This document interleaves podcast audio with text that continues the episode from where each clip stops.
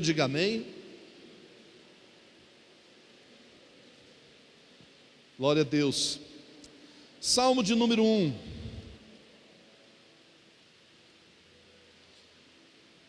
Nós estamos começando uma série muito especial hoje, chamada Alegria do Senhor.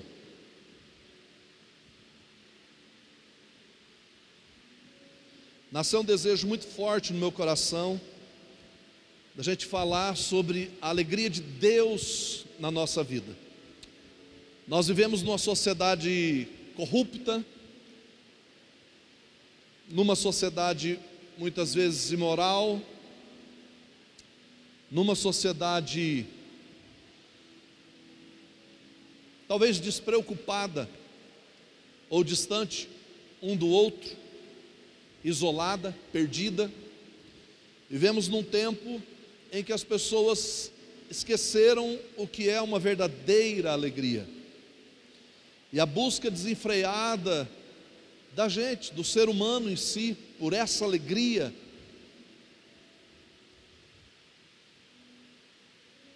ela muitas vezes custa um preço muito caro, muito alto.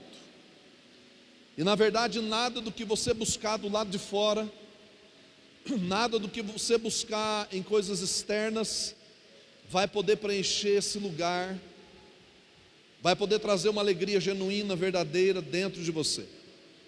Só existe uma fonte, e nós queremos falar dessa fonte, da fonte da verdadeira alegria, da alegria que se manifestou no meio dos homens, da alegria que viveu entre nós, da alegria que curou os enfermos, que expulsou os demônios, que libertou os cativos, que transformou a vida desde uma criança. Quando as crianças tiveram um encontro com Jesus, elas foram transformadas. Quando os adolescentes, os jovens se encontraram com Jesus, eles foram transformados. Quantos jovens foram tocados por Jesus? Os discípulos até queriam reprimir a aproximação das pessoas até Jesus. Jesus era uma celebridade e os discípulos queriam, entre aspas, cuidar da sua celebridade. Mas Jesus os repreendia, dizendo: Deixai vir a minhas criancinhas, porque das tais é o reino dos céus. Um cego clamando, Jesus disse, o pessoal dizendo: Cala a boca, não incomodes o mestre. Jesus parou e disse: Tragam Tragam-o aqui. Uma mulher quebrou um vaso de alabastro, derramou perfume caríssimo sobre Jesus, e os discípulos em volta repreendendo, onde já se viu, e Jesus disse: Cala a boca, deixe ela fazer o que ela tem que fazer, ela está ungindo o meu corpo para aquele dia. Jesus sempre foi acessível, a alegria sempre foi acessível, a alegria sempre foi notável, a alegria sempre foi palpável, sempre foi pôde ser sentida e vivida.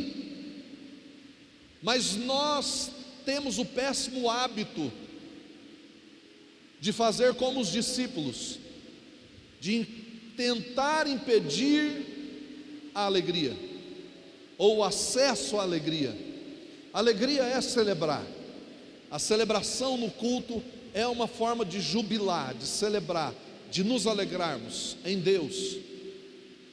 Então eu creio que existe um momento exato, e esse é o momento da gente restaurar essa alegria em nós, de vivermos na plenitude dessa alegria, na plenitude dessa alegria que não é um sentimento, é uma pessoa ela não tem alegria, ela é a própria alegria. A Bíblia diz que na presença do Senhor até a tristeza salta de alegria. Na presença de Deus há abundância de alegria. Eu quero começar essa noite fazendo uma pergunta para você. Você é uma pessoa alegre? Tem alegria aí dentro de você?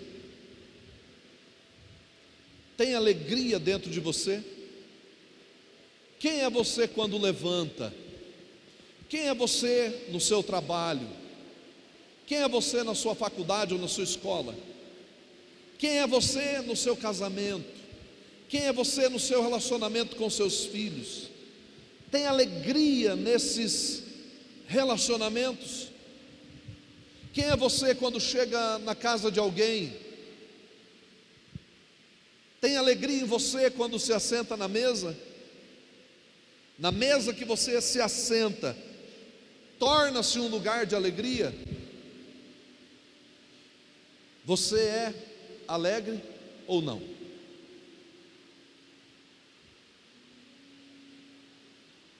A palavra hebraica shadá significa união. E essa palavra shadá no hebraico, ela está relacionada a outra palavra eshad, que quer dizer estar unido com algo. Então nós entendemos que é a união da igreja com Deus, ou a sua união com Deus, na presença de Deus, gera alegria em você. Shadá é a nossa unidade em Cristo, gerando alegria em nós. Se eu estou nele, eu tenho alegria. Se eu estou fora dele, eu não tenho essa alegria. Porque essa alegria não é concedida por momentos. Ela não é uma alegria porque tudo vai bem. Ela não é uma alegria digamos, consolidada em circunstâncias. Ah, ela, por causa das circunstâncias, eu estou da circunstância, então eu estou alegre. Não, não é essa alegria. A alegria do Senhor ela é diferente. É ela que nos consolida, é ela que firma uma postura em nós, uma postura interna. É ela que expressa o nosso relacionamento com Deus, porque ela vem de dentro para fora, ela é algo que ninguém pode ver, mas você pode sentir. A alegria que vem do céu, ela nos dá firmeza, constância, nos robustece, mesmo em dias de tribulação. Por isso a Bíblia diz que a alegria do Senhor é a nossa força. A alegria, repitam comigo, a alegria do Senhor é a nossa força. O que significa isso? Que a minha unidade em Deus, a minha união com o Senhor, faz com que a alegria dele se torne a minha força. Então a alegria de Deus te dá força para superar as tentações, para superar as tribulações. A alegria do Senhor te dá ânimo para continuar vivendo, te dá ânimo para continuar batalhando. A alegria do Senhor é o nosso combustível para as batalhas, para enfrentarmos as guerras. Pode faltar tudo, mas não pode faltar a alegria do Senhor dentro de você ela é o teu sustento, ela é a tua força, é a sua força. Por isso, nesse mês, a gente quer falar sobre a alegria do Senhor, amém? A Shadá de Deus, essa unidade entre nós e Deus, que diz lá em João 15, 11, Jesus deixou claro em João 15, 11, ele disse: Meu desejo é que a minha alegria esteja em vocês. Desejo de Jesus era que a sua alegria estivesse nos seus discípulos. Olhe para a pessoa que está ao seu lado e diga: a alegria de Jesus quer estar em você. Dá para a gente imaginar, ó, tenho dito essas palavras para que a minha alegria esteja em vocês e a alegria de vocês seja seja completa. Completa. Dá para a gente imaginar Jesus levantando? Você acha que Jesus levantava mal-humorado? Bravo. Jesus acordava como qualquer pessoa.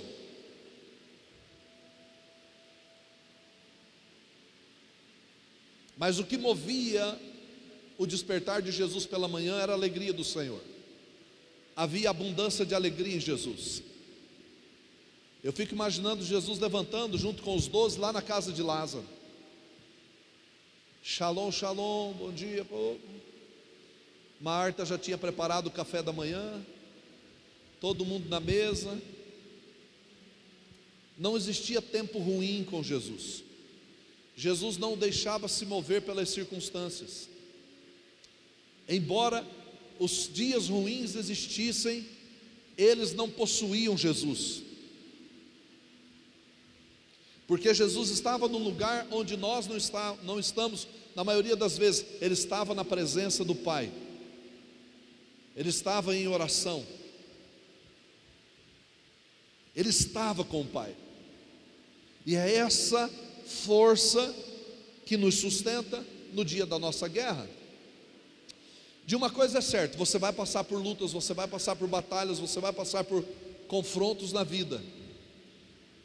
Mas o que vai fazer você ficar firme, o que vai fazer você continuar, é a Shaddá de Deus, é a sua união com Deus, é o seu relacionamento com Deus, que vai te dar força para poder continuar, mesmo no dia de tribulação.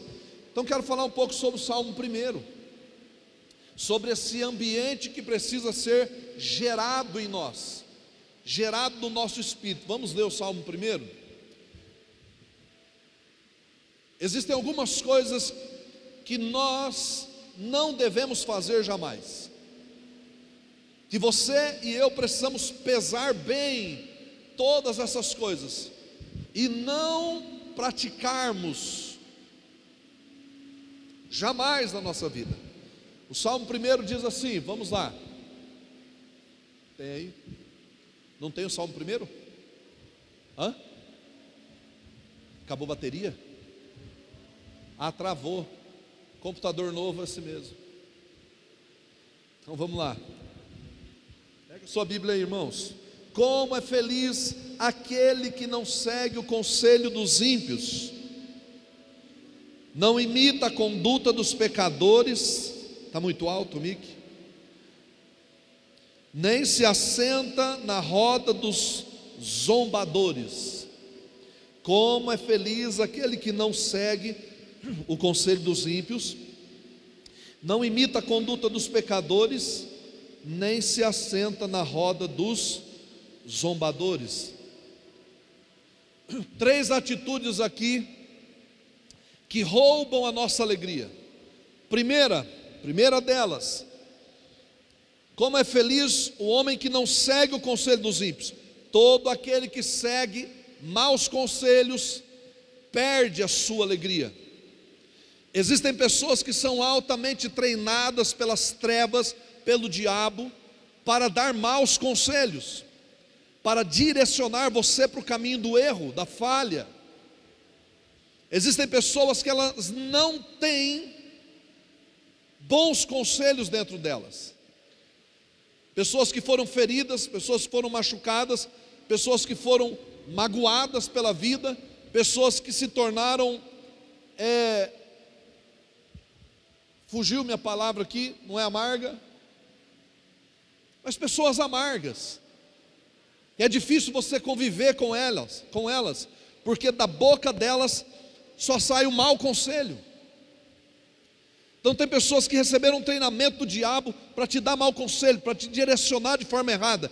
E a palavra ímpio aqui é aquela pessoa que faz com intenção de coração. Ela sabe o que está fazendo, ela sabe o que está falando. Então ela faz com má intenção. Cuidado com o conselho do ímpio, do homem maligno, da mulher maligna. Não ande segundo o conselho maligno das pessoas.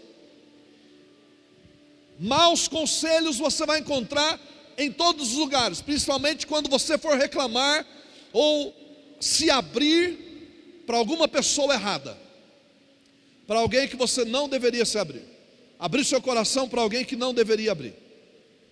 Então essa pessoa vai entrar com um conselho ímpio, ou seja, um conselho maligno. Esse conselho rouba a sua alegria. É um ladrão da alegria. Segundo, ele diz assim: não imita a conduta dos pecadores. Existem pessoas que você jamais deve se espelhar nelas. Elas jamais devem ser uma referência para você. Você não pode imitar determinados comportamentos, determinadas pessoas, porque Fulano faz isso, eu também faço, também quero fazer, porque a atriz tal, o ator tal, o cantor tal. E hoje a gente vê as pessoas adquirindo um monte de ídolos, de referências erradas, e começam a imitar a conduta dessas pessoas. Esse comportamento vai roubar a alegria do Senhor da sua vida. Cuidado com quem você imita, cuidado com as pessoas que você tem escolhido para imitá-las. Terceiro, não se assenta na roda dos escarnecedores. Existem lugares em que foram preparados para escarnecer do reino de Deus, escarnecer de Deus, escarnecer da igreja, escarnecer da palavra, escarnecer, zombar, tirar sarro. Não fique nesses lugares. Não se amolde a esses lugares. Essas três coisas que eu vou falar para você são fundamentais. Elas roubam a nossa alegria elas nos esvaziam daquilo que é essencial para o nosso dia a dia, nos esvaziam e não nos, nos acrescentem nada para levantar na segunda-feira de bem com a vida, digamos assim. Quantas vezes você levanta de bem com a vida durante a semana? Quantas vezes? Amanhã é segunda-feira. Como vai ser para você? Vai levantar alegre, disposto ou não? Como tem sido os seus dias? Então vou fazer a pergunta: você é uma pessoa alegre? Preste atenção. Palavras influenciam você. Cuidado com as palavras. Aquilo que você para para ouvir influencia você. Da mesma forma com que aquilo que você fala influencia os outros, aquilo que você ouve influencia você. Cuidado com as palavras. Comportamento, conduta. Cuidado com determinados comportamentos. Por quê? Preste atenção. Palavras escutadas geram comportamentos. Quando você para para ouvir alguém, um comportamento começa a ser gerado em você.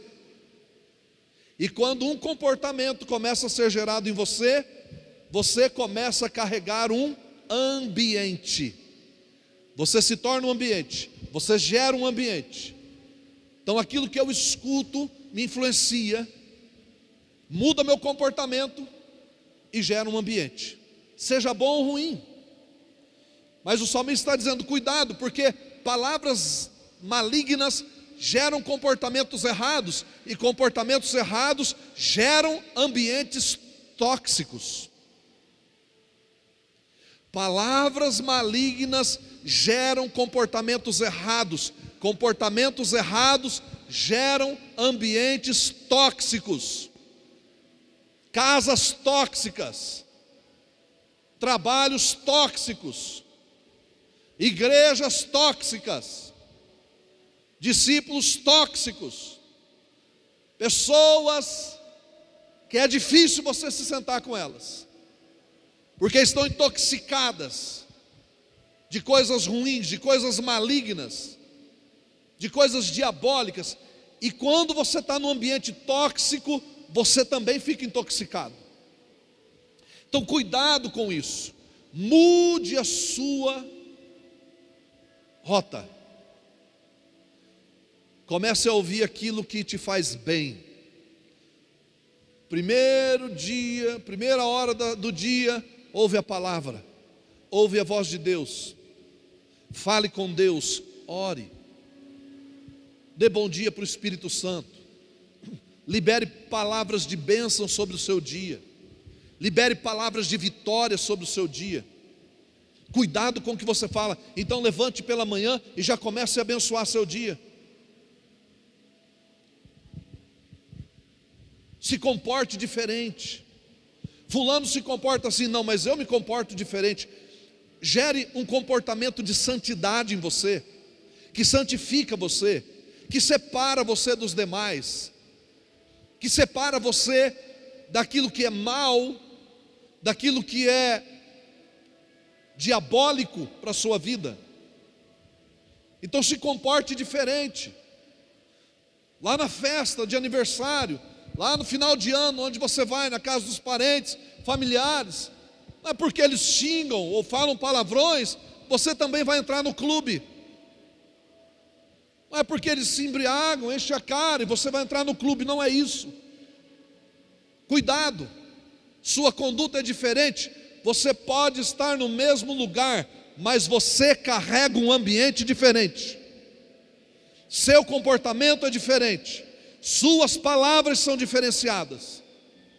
Por quê? Porque você está cheio daquilo que é santo, você está cheio daquilo que é puro, você está cheio daquilo que te move de verdade, você está cheio da alegria do Senhor. Jesus disse: O meu desejo, eu digo isso para que a minha alegria esteja em vocês e a alegria de vocês seja completa. Então, nenhum ambiente me corromperá, nenhum ambiente vai poder corromper você, porque você sabe onde você está conectado, você sabe até onde você pode ir, você entende o que você deve falar e o que não deve falar, você entende como se comportar. Você passa a carregar um ambiente diferente. Uma unção, uma unção, uma graça de Deus sobre a sua vida. Preste atenção, filho pródigo estava no ambiente, num ambiente cheio de graça, de palavra, de alegria, de celebração, num ambiente de correção, mas ele se desviou desse ambiente, foi para o pecado e lá ele ouviu maus conselhos, ele mudou o seu comportamento e ele gerou um ambiente de lixo na vida dele. A tal ponto dele se encontrar dentro de um chiqueiro de porco, desejando comer a comida dos porcos, porque estava com tanta fome e ninguém lhe dava nada. O filho pródigo saiu rico de casa e perdeu toda a sua riqueza no caminho. Saiu rico, voltou pobre e foi enriquecido de novo. Talvez você saiu rico, rico de paz, rico de alegria, rico de conduta, rico de ambiente, rico de tanta coisa. E você não só perdeu o que tinha física, materialmente falando, mas você perdeu o que era essencial para você levantar no outro dia. Você perdeu sua alegria, você perdeu sua paz, você perdeu sua comunhão com Deus. Assim o filho pródigo, assim aconteceu com o filho pródigo. E o que ele fez? Ele caiu em si e voltou para casa. Mas o cair em si para mim do filho pródigo foi a intercessão dos seus pais. Foi a oração do pai e da mãe. E o Senhor tocando no coração daquele moço para que ele se arrependesse e voltasse para casa. Mas quando ele volta para casa, quando o filho pródigo volta para casa, o que há na casa? Hã? O que tem na casa? Tem o braço do pai, tem o beijo do pai, tem a restituição do pai, tem festa, tem alegria na casa. Aquela casa representa a igreja de Jesus. Como você trata o filho pródigo quando ele volta? Como você trata quando alguém chega nesse ambiente? Como você recebe, como você abraça, como você beija, reflete se você é o filho mais velho ou se você tem um comportamento do pai.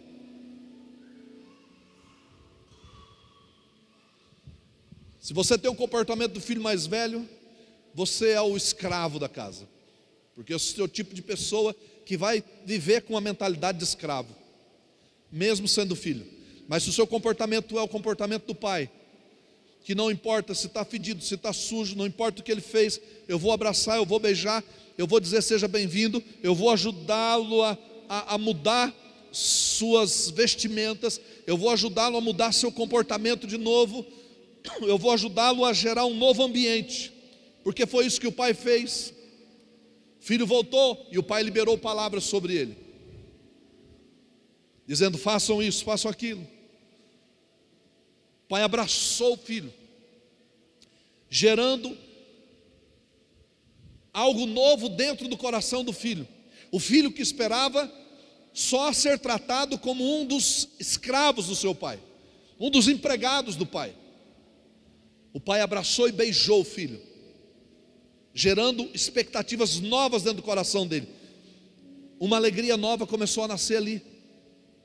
Então ele toma aquele banho, faz lá seu cabelo, sua barba, talvez corte suas unhas, toma um banho, passa um perfume, veste roupas novas, pega sandálias novas, coloca nos pés, e o pai vem e coloca um anel com o brasão da família no dedo dele, dizendo: Você é meu filho. E o que nós vamos fazer? Agora nós vamos nos alegrar, porque a alegria tem que ser completa. Ele voltou, nós já fizemos, tínhamos que fazer, mas agora nós vamos celebrar. Então havia o que naquela casa? Eu entendo que aquela casa era cheia da alegria de Deus. Nossa casa precisa ser cheia da alegria de Deus. Eu, como casa de Deus, preciso ser cheio da alegria de Deus. E isso só é possível num relacionamento íntimo com o Pai. O filho só foi restituído à alegria da casa, porque ele decidiu voltar a se relacionar com seu pai, com a sua família. Então é a união entre nós, é a Shaddá de Deus, é a nossa união entre é a união entre nós e Deus que nos enche de alegria. E o que eles fizeram? Eles celebraram. Celebraram. O filho mais velho chegou e ouviu o quê? A Bíblia diz que ele ouviu barulho de festa, música, dança, cheiro de churrasco. E perguntou: o que está acontecendo aqui? E os empregados, os empregados cheios de alegria, disseram: O teu irmão voltou para casa.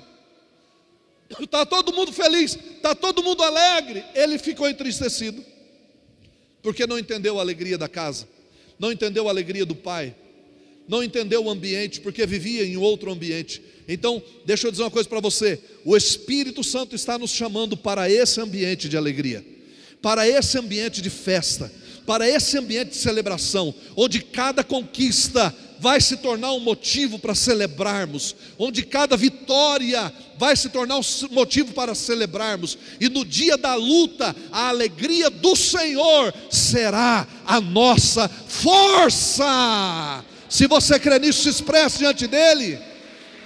No dia da guerra, a alegria dEle é a minha força. Guerrearemos cheio de expectativas, porque com certeza nós somos mais que vencedores em Cristo Jesus. Quantos creem nisso? Digam amém. Você entende isso? O Senhor está nos chamando para essa restauração, para esse ambiente. Então vamos jubilar sim. Vamos nos alegrar sim. Vamos celebrar. Quantas guerras você passou esse ano? Hã? Quantas lutas você enfrentou esse ano? Quantas frustrações você sofreu esse ano? Eu não vou nem levantar minha mão. Se você perguntar quantas lutas após o senhor passou esse ano, meu Deus, eu perdi as contas. Eu não sei mais. Se eu fosse colecionador de guerra, de luta, de frustração, de um meu Deus, eu teria uma, uma sala inteira cheia de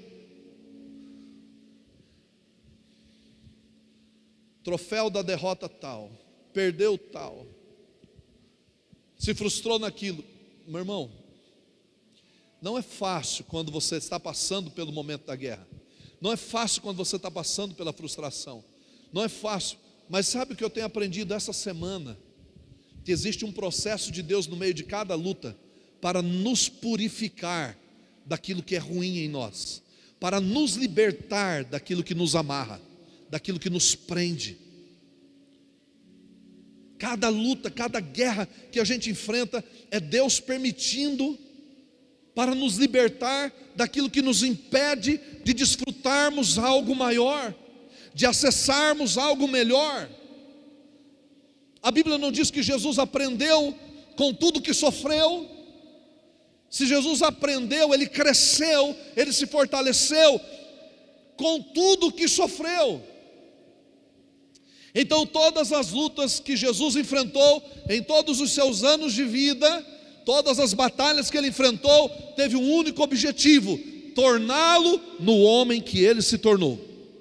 E que não desistiu nem no último minuto na cruz do Calvário.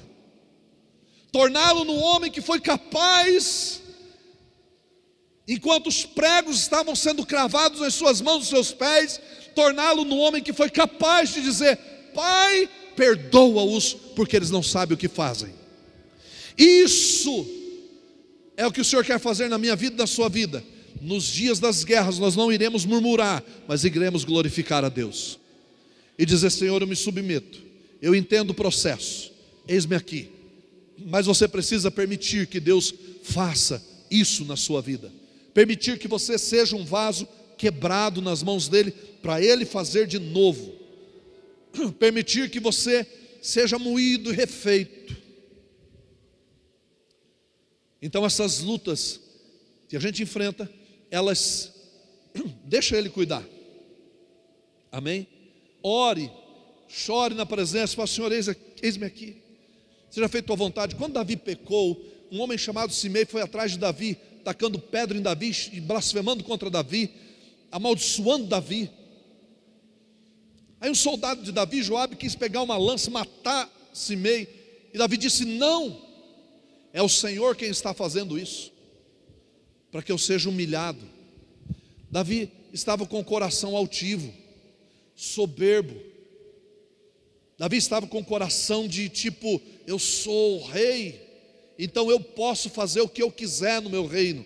Mandou matar Urias de forma muito cruel,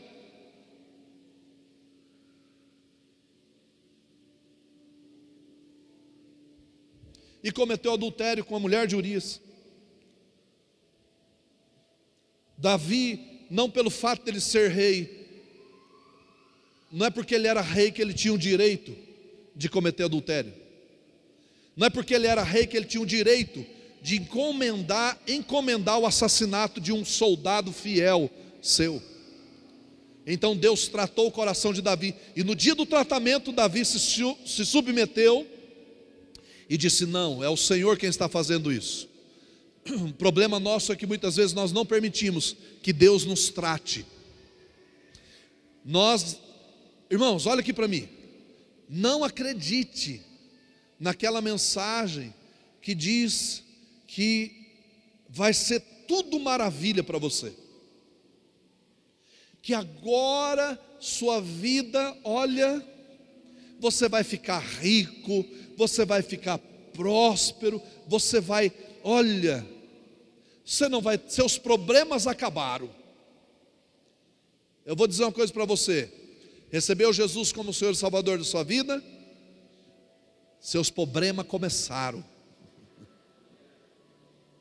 Ah, por que, apóstolo? Porque agora, meu filho, vai um processo de mudança, de transformação, e é aí que você vê o processo no dia após dia. Por quê? Porque o que você precisava e o que o mundo carece hoje você já tem é Jesus, o teu Salvador. Posso ouvir um amém? O teu Senhor, o teu Salvador. Agora deixa Ele tratar você para tornar você uma pessoa melhor. Os problemas virão, as lutas virão. Você não está imune de tragédia. Você não está imune de passar por alguma situação difícil. Ó, oh, você não está imune de morrer por alguma doença. Eu sei que isso vai na contramão do que pregam por aí. Mas eu creio no Jesus que pode curar. Creio no Jesus que pode ressuscitar mortos. E nós estamos aqui para isso. Não, mas agora, agora o que? Pedro morreu decapitado, Paulo morreu decapitado, Tomé morreu esfolado, traçado, trave, é, é, traspassado por flechas. O que, que você quer?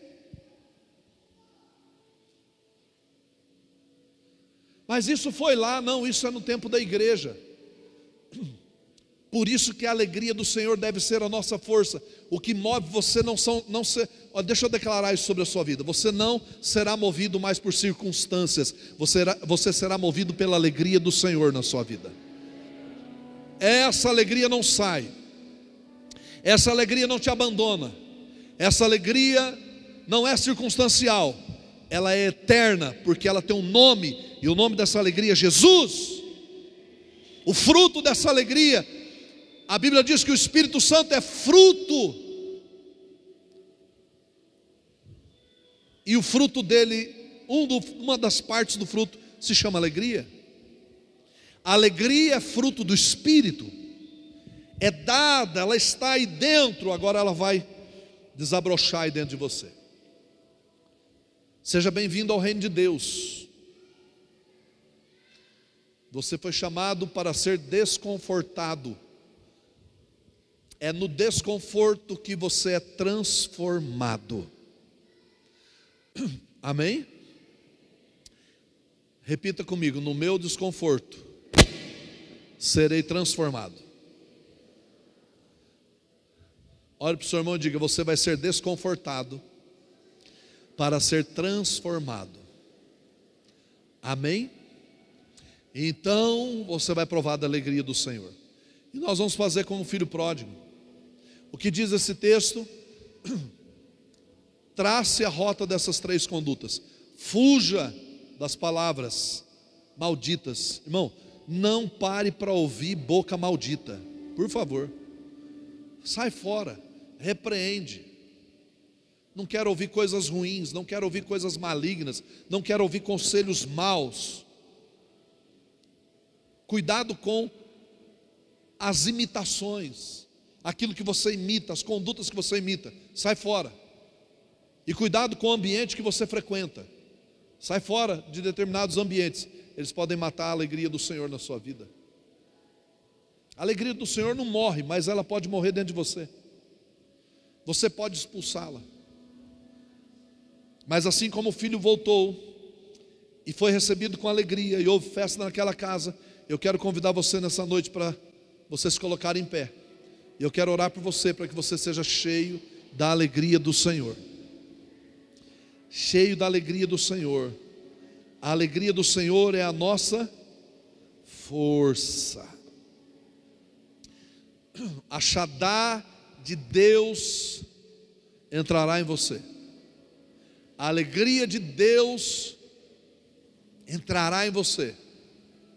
E você vai poder celebrar então deixa eu te perguntar: você é uma pessoa alegre? Sim ou não?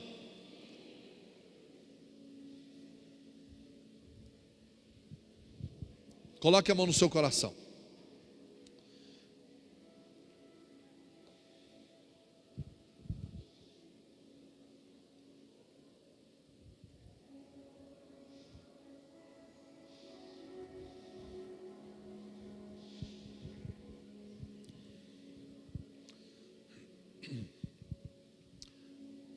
Diga, Espírito Santo, eu quero da tua alegria. Tudo aquilo que me roubou essa alegria, hoje eu rejeito e eu tomo posse da tua alegria na minha vida. Espírito Santo, me ajuda a discernir as palavras malignas e fugir delas. Me ajude a discernir a conduta de homens maus, de pessoas malignas, e me ajude a não me comportar como elas. Me ajude, Espírito Santo, a viver uma vida de santidade. Espírito Santo, me ajude a frequentar, a estar em ambientes corretos, onde o teu nome é glorificado, onde o teu nome é exaltado, para que eu possa carregar esse ambiente por onde eu for. Eu me coloco diante de ti, rasgo meu coração diante de ti, para que o Senhor seja exaltado, para que o Senhor seja glorificado, e a alegria do Senhor torne-se a minha alegria. Diga, Espírito Santo, eu recebo a tua alegria no meu espírito. Diga, eu sou alegre, alegre, alegre. Amém? Vamos aplaudir o Senhor. Aleluia. Diga comigo, a alegria do Senhor é a minha força. Diga mais forte, a alegria do Senhor é a minha força. Aumenta o volume, a alegria do Senhor é a minha força. Mais alto, a alegria do Senhor é a minha força. Mais uma vez, a alegria do Senhor é a minha força. Aplauda Ele e dê um brado de júbilo a Ele.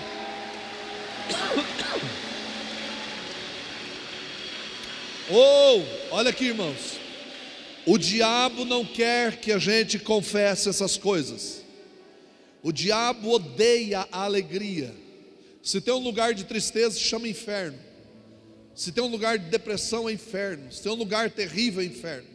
E às vezes essas coisas vêm para nos atingir. Então o diabo não quer que você confesse a alegria do Senhor. Aquilo que você confessa, você se torna aquilo que você confessa. Você se torna aquilo que você confessa. Então diga comigo: a alegria do Senhor é a minha força. Repita de novo. Feche os teus olhos e diga isso. Diga isso mais três vezes.